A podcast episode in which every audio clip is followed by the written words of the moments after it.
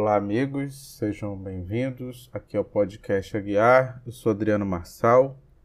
Estamos aqui nesta série de estudos a respeito da Natividade e aqui estamos estudando o proto-evangelho de Tiago, especificamente, onde fala da família de Maria, da infância de Maria, o seu casamento com José, do anúncio do anjo, encontro de Maria com Isabel, também fala a respeito do nascimento de Jesus e hoje aqui vamos falar do que se deu logo após o nascimento de Jesus e como está relatado aqui no proto-evangelho de Tiago. Vamos ler o texto e comentar os, as questões mais relevantes. José dispôs-se a partir para a Judéia. Por essa ocasião sobreveio um grande tumulto em Belém, pois vieram uns magos dizendo: Aonde está o recém-nascido, rei dos judeus? Pois vimos sua estrela no Oriente e viemos para adorá-lo. E aqui esse relato ele é semelhante ao que está no Evangelho de Mateus, que é onde comenta sobre os reis magos, só que aqui tem uma pequena diferença que fala que José estava disposto a partir para a Judéia. É, Belém já fica na Judéia, então ele provavelmente iria para um outro lugar da Judéia, que não é comentado aqui no texto. Fala que houve esse grande tumulto ali na região de Belém. Herodes, ao ouvir, ouvir isso, perturbou-se, enviou seus emissários aos magos e convocou os príncipes e os sacerdotes, fazendo-lhes esta pergunta: que está escrito em relação ao Messias? Aonde ele vai nascer? E eles responderam: Em Belém, da Judéia, segundo rezam as Escrituras. Com isso despachou-os e interrogou os magos com estas palavras: Qual é o sinal que vistes em relação ao nascimento desse rei? Responderam-lhe os magos: Vimos um astro muito grande que brilhava entre as demais estrelas e as eclipsava fazendo-as desaparecer. Nisso soubemos que a Israel havia nascido um rei e viemos com a intenção de adorá-los. Replicou Herodes: Ide e buscai-o, para que também possa eu ir adorá-lo. Então aqui tem algumas coisas que, que chamam atenção. Primeiro, como já está lá no Evangelho de Mateus, Herodes pede para consultar os príncipes e os sacerdotes, que eram as autoridades na lei judaica, porque ele sabia da existência das profecias que falavam a respeito da vinda do Messias. Então, eles, conforme tem na profecia de, de Malaquias, que fala que, que fala que em Belém nasceria o menino, ele, ele é informado que será em Belém. Então, depois disso é que ele convoca os magos. Então, os magos eles descrevem a estrela de uma maneira como não está descrita lá no Evangelho de Mateus, que eles falam que era uma estrela muito brilhante. Ela estava, ela brilhava entre as demais estrelas, ou seja, ela estava brilhando no firmamento, no alto, e ela eclipsava as estrelas, ou seja, ele, ela, ela fazia com que as estrelas desaparecessem. Não todas de uma, não todas, né? Mas assim, pela descrição dá para imaginar que à medida que a estrela caminhava, porque diz aqui que a estrela caminhava, né, como diz lá no Evangelho de Mateus. Assim que ela passava na frente de uma estrela, ele fazia aquela estrela desaparecer pelo brilho dela ser mais forte. Então Herodes diz para que vai que, aquela mesma coisa que está lá no Evangelho de Mateus para que ele na verdade ele quer assassinar o menino, mas ele diz que quer adorá-lo. Naquele instante, a estrela que havia vi, que haviam visto no Oriente voltou novamente a guiá-los, até que chegaram à caverna e pousou sobre a entrada dela. Vieram então os magos a ter com o menino e sua mãe, Maria, e tiraram oferendas de seus cofres: ouro, incenso e mirra. Então, aqui, como eu chamei atenção lá no, no Evangelho de Mateus, não fala que eles eram, que eram reis, apenas que eram magos. E não fala o número, não fala o número dos magos, fala que eram que fala o número dos presentes. Então, por aí que a tradição resolveu dizer que eram, que eram três. E aí aqui cabe um comentário que, que como que surgiu essa ideia de que eram reis e que, e que havia e que eram três, né? O, o registro mais antigo que tem da igreja é que foi um, um monge chamado Beda, que ele estudioso, ele ele que foi a primeira vez que ele que ele fala da, da que eram que eram três reis magos e fala inclusive do, do nome deles, ele descreveu o nome deles, e segundo ele, parece ter, mas não se, não se tem ainda um registro disso, né? Que ele teve acesso a algum tipo de manuscrito antigo, que ele é lá por volta dos séculos 4 ou 5, e aí ele, o, ele, ele dá os nomes, diz que Melchior ele era um senhor, um ancião de barba longa e cabelo bem espessa, de cabelos brancos. Gaspar era um jovem e sem barba, e Baltazar era um homem é, robusto, de, um homem de força, de idade madura e tinha pele escura. Ele descreve, ele só não fala quais são os presentes que cada um mandou, mas aí ele fala do, dos presentes. Então, a daqui é, mas por, porque também né, o, se coloca que eram reis, né? Tinha uma profecia lá no livro de Isaías, no capítulo 60, do versículo 3 ao, ao 6, que fala assim: As nações se encaminharão à tua luz, e os reis ao brilho de tua aurora. Serás invadida por uma multidão de camelos, pelos dromedários de Midian e Efá. Virão todos de Sabá, trazendo ouro e incenso.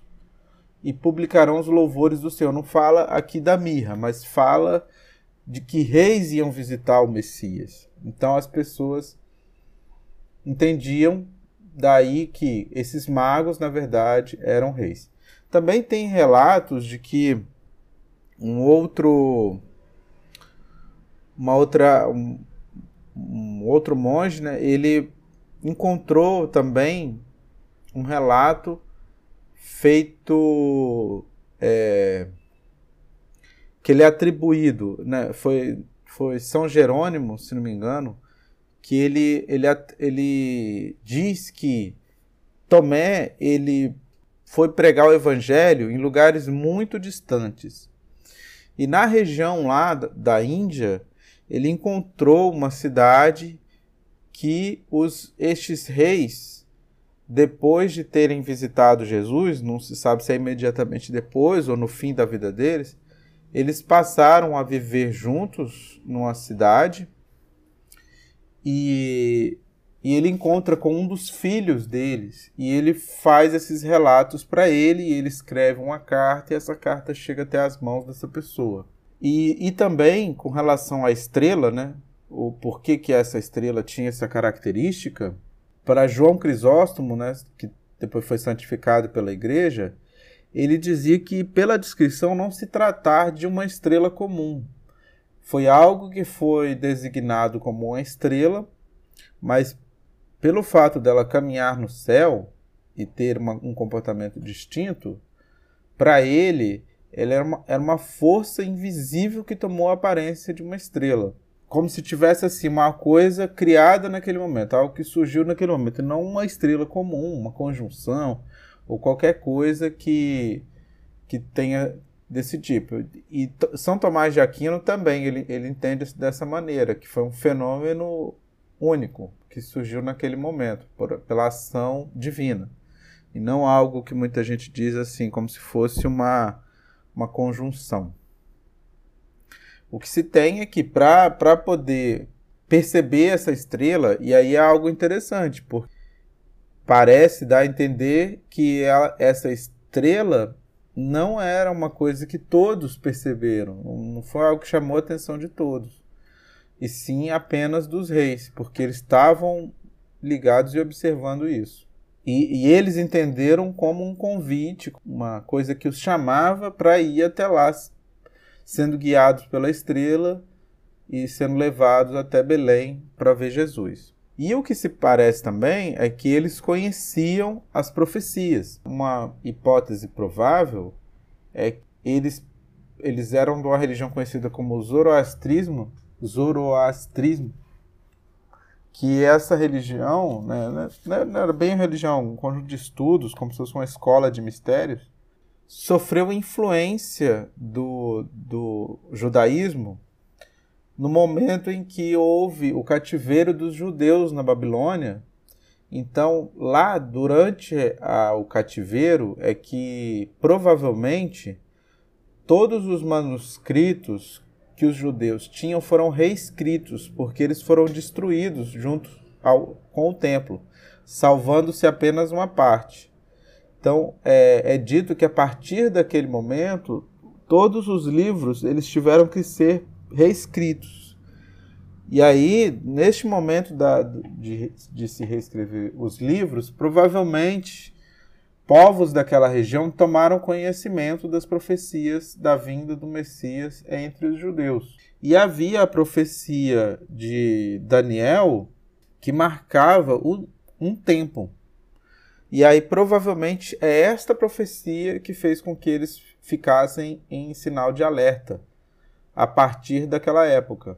Bom, continuando aqui o texto, depois, avisados por um anjo para que não entrassem na Judéia, voltaram às suas terras por outro caminho. Então, os reis, depois de, de lá se encontrar com, com Maria, voltaram por outro caminho. Ah, um detalhe interessante também é que, ao contrário do Evangelho de Mateus, os reis encontram Maria, Maria e José e Jesus na caverna ainda não encontram numa casa, como é dito lá no Evangelho de Mateus. Ao dar-se conta Herodes de que havia sido enganado, encolerizou-se e enviou seus sicários, dando-lhes a missão de assassinar todos os meninos de menos de dois anos. Isso também lá é relatado no Evangelho de Mateus. Quando chegou até Maria a notícia da matança das crianças, encheu-se de temor e, envolvendo seu filho em fraldas, colocou-o numa manjedoura. Quando Isabel inteirou-se de que também buscavam a seu filho João, pegou-o e levou-o a uma montanha. Pôs-se a ver onde haveria de escondê-lo. Mas não havia um lugar bom para isso. Entre soluços, exclamou em voz alta: Ó montanha de Deus, recebe em teu seio a mãe com seu filho, pois que não posso subir mais alto. Nesse instante, abriu a montanha suas entranhas para recebê-los. Acompanhou-os uma grande luz, pois estava com ele um anjo de Deus para guardá-los. Então, não o, o, aqui no, no Proto-Evangelho não se detém em falar como que José e Maria, como que se, se resolveu a questão de José e Maria. Simplesmente que Maria soube da perseguição e colocou o Jesus numa manjedoura. Mas não diz, por exemplo, como, como é relatado, que eles teriam ido pra, para o Egito. Não fala nada disso. Só aí, mas fala um detalhe interessante sobre João, né? Porque João também era uma criança de menos de dois anos naquela época. Então ele também foi um dos sobreviventes da matança que Herodes promoveu. E aqui relata como isso aconteceu. Herodes prosseguia na, na busca de João e enviou seus emissários a Zacarias para que lhe dissessem: Aonde escondeste teu filho? Então Herodes começa a suspeitar mais de João, porque o nascimento de João teve uma repercussão muito grande. Como vocês podem ver o relato lá em Lucas, Zacarias era um sacerdote do templo, é, ele ficou mudo, é, teve, teve aquela uma, uma quantidade de pessoas para quem João foi anunciado, foi uma coisa bem pública. Então João teve um, um a, a história do, do, do, do, do anúncio do anjo para Zacarias começa a, a, a, circular lá. Então a suspeita maior recaiu sobre João. Então Herodes começou a perseguir João. Então acho que é por isso que o evangelho se detém mais aqui no relato de como que João escapou da, da perseguição. Aonde escondeste teu filho? Pergunta a Zacarias. Ele respondeu desta maneira: Eu me ocupo do serviço de Deus e me encontro sempre no templo. Não sei onde está meu filho. Os emissários informaram a Herodes tudo que se passara, e ele encolerizou-se muito, dizendo consigo mesmo: Deve ser seu filho que vai reinar em Israel. Então enviou outro recado, dizendo: Diga-nos a verdade sobre, sobre onde está teu filho, porque do contrário, bem sabes que teu sangue está sob minhas mãos. Zacarias respondeu: Serei mártir do Senhor. Se te atreveres a derramar meu sangue, porque minha alma será recolhida pelo Senhor, ao ser cegada uma vida inocente no vestíbulo do santuário. Ao romper da aurora foi assassinado Zacarias, sem que os filhos de Israel se dessem conta desse crime. Então, olha só, isso é interessante porque Zacarias é, é interpelado porque Herodes está suspeitando de que seu filho é que é o Messias, e ele ao se negar, ele foi assassinado dentro do santuário. Esse episódio, ele é depois comentado por Jesus lá em Mateus 23, quando Jesus está fazendo um sermão que é conhecido como Sermão dos Oito Ais. E no capítulo 35 desse sermão, Jesus menciona esse fato, que ele, ele fala lá no sermão. É... Então, no, no sermão dos oito ais, Jesus ele faz uma, ele chama a atenção dos fariseus, dizendo que eles são hipócritas, que eles cumprem, é, eles não cumprem a lei, eles apenas falam, mas não cumprem. E quando ele está dando esse sermão, chama eles assim, né? Serpentes, raças de víboras, como escaparei da condenação do inferno?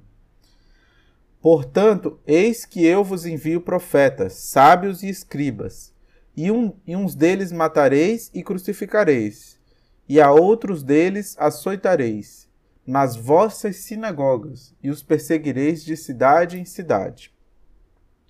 Para que sobre vós caia todo o sangue justo que foi derramado sobre a terra desde o sangue de Abel, o justo, até ao sangue de Zacarias, filho de Baraquias, que matastes entre o santuário e o altar. Então Jesus menciona esse acontecimento, que foi que, que também aqui é mencionado e é, e é contado com mais detalhes. Então Jesus é, fala desse acontecimento igualmente está no, no, aqui no Evangelho de no proto-evangelho de Tiago. Os sacerdotes se reuniram à hora da saudação, mas Zacarias não saiu a seu encontro, como de costume, para abençoá-los. Puseram-se a esperá-lo para saudá-lo na oração e para glorificar o Altíssimo. Ante sua demora, começaram a ter medo Tomando ânimo, um deles entrou, viu ao lado do altar sangue coagulado e ouviu uma voz que dizia: Zacarias foi morto, e não se limpará o seu sangue até que chegue o vingador. Ao ouvir a voz, encheu-se de temor e saiu para informar os sacerdotes que, tomando coragem, entraram e testemunharam o ocorrido. Então os frisos do templo rangeram, e eles rasgaram suas vestes de alto a baixo. Não encontraram o corpo, somente a poça de sangue coagulado. Cheios de temor, saíram para informar a todo o povo que Zacarias havia sido assassinado. A notícia correu em todas as tribos de Israel, que o choraram e guardaram luto por três dias e três noites para se ver como, como Zacarias tinha uma, certa, tinha uma importância lá para aquele povo. E aí, essa questão de, de deles rasgarem as vestes, né? Isso aí a gente vê muitas expressões, como que o, o povo do Oriente Médio, em geral, os judeus principalmente, eles têm uma, uma questão de expressão das emoções muito intensa, né? E aí eles têm essa coisa assim, quando eles estão num, momento de, de, extrema forte comoção, de rasgar as vestes para expressar aquela emoção. Concluído esse tempo, reuniram-se os sacerdotes para deliberar sobre quem iriam pôr em seu lugar. Recaiu a sorte sobre Simeão, pois pelo Espírito Santo havia sido assegurado de que não veria a morte até que lhe fosse dado contemplar o Messias encarnado. Esse Simeão, ele, ele é relatado lá no Evangelho de Lucas. E aí aqui já era uma coisa assim que eu confesso que eu ainda não consegui organizar os acontecimentos juntando esses evangelhos, porque fica um pouco estranho, porque aqui é dito que Simeão entra como um substituto de Zacarias depois de Zacarias ter morrido, durante essa perseguição que Herodes estava fazendo aos inocentes. E aí também lá no Evangelho de Lucas relata que Jesus ele vai até o templo e lá no templo ele encontra Simeão. E que Simeão fala, fala dessa profecia que ele, que ele ia conhecer o Messias antes de morrer e ele diz que quando ele conhece Jesus, que ele já pode morrer. É, uma possibilidade é que Jesus ele encontra Simeão antes disso, quando ele ainda não é o sacerdote substituto de Zacarias. E se dá todo esse, todo esse acontecimento, e Simeão, de fato, ele não, ele não morre imediatamente, pelo menos no, nos próximos dias depois de conhecer Jesus. Ele ainda passa um tempo aqui na terra. E aí ele recebe o lugar de sacerdote de Zacarias. Essa é uma possibilidade, mas assim, o que dá a entender, e também pelo costume dos judeus, esse encontro se dá quando Jesus está indo ser consagrado ao templo, que pelo costume dos judeus é oito dias após o nascimento. Mas não teria porquê, depois disso, Jesus voltar para aquela mesma caverna que estava lá para encontrar os reis magos, que pela tradição, o encontro com os Reis Magos foi, foi ao dia 6 de janeiro, depois do nascimento. Então, assim, esses relatos aqui, juntando todos eles, não, não, as coisas não batem muito, sabe? Mas, mas de qualquer maneira, é, fica aqui o relato de como, de certa forma, existe uma, uma complementaridade, uma conexão aqui, né? uma, uma coerência também que os personagens aqui são citados e os acontecimentos são os mesmos, mas parece que a ordem que eles são narrados aqui é que são diferentes. Aí aqui a, a pessoa, o autor do Evangelho, ele diz, né? Eu, Tiago, escrevi esta história ao levantar-se um grande tumulto em Jerusalém, por ocasião da morte de Herodes, retirei-me ao deserto até que cessasse o motim, glorificando ao Senhor meu Deus, que me concedeu a graça e a sabedoria necessárias para compor esta narração. Que a graça esteja com todos aqueles que temem o Senhor nosso Jesus Cristo para quem deve ser a glória por todos os séculos dos séculos. Então, ele, ele fala aqui que ele escreve todo esse relato no momento em que se dá a morte de Herodes, e provavelmente Herodes o Grande.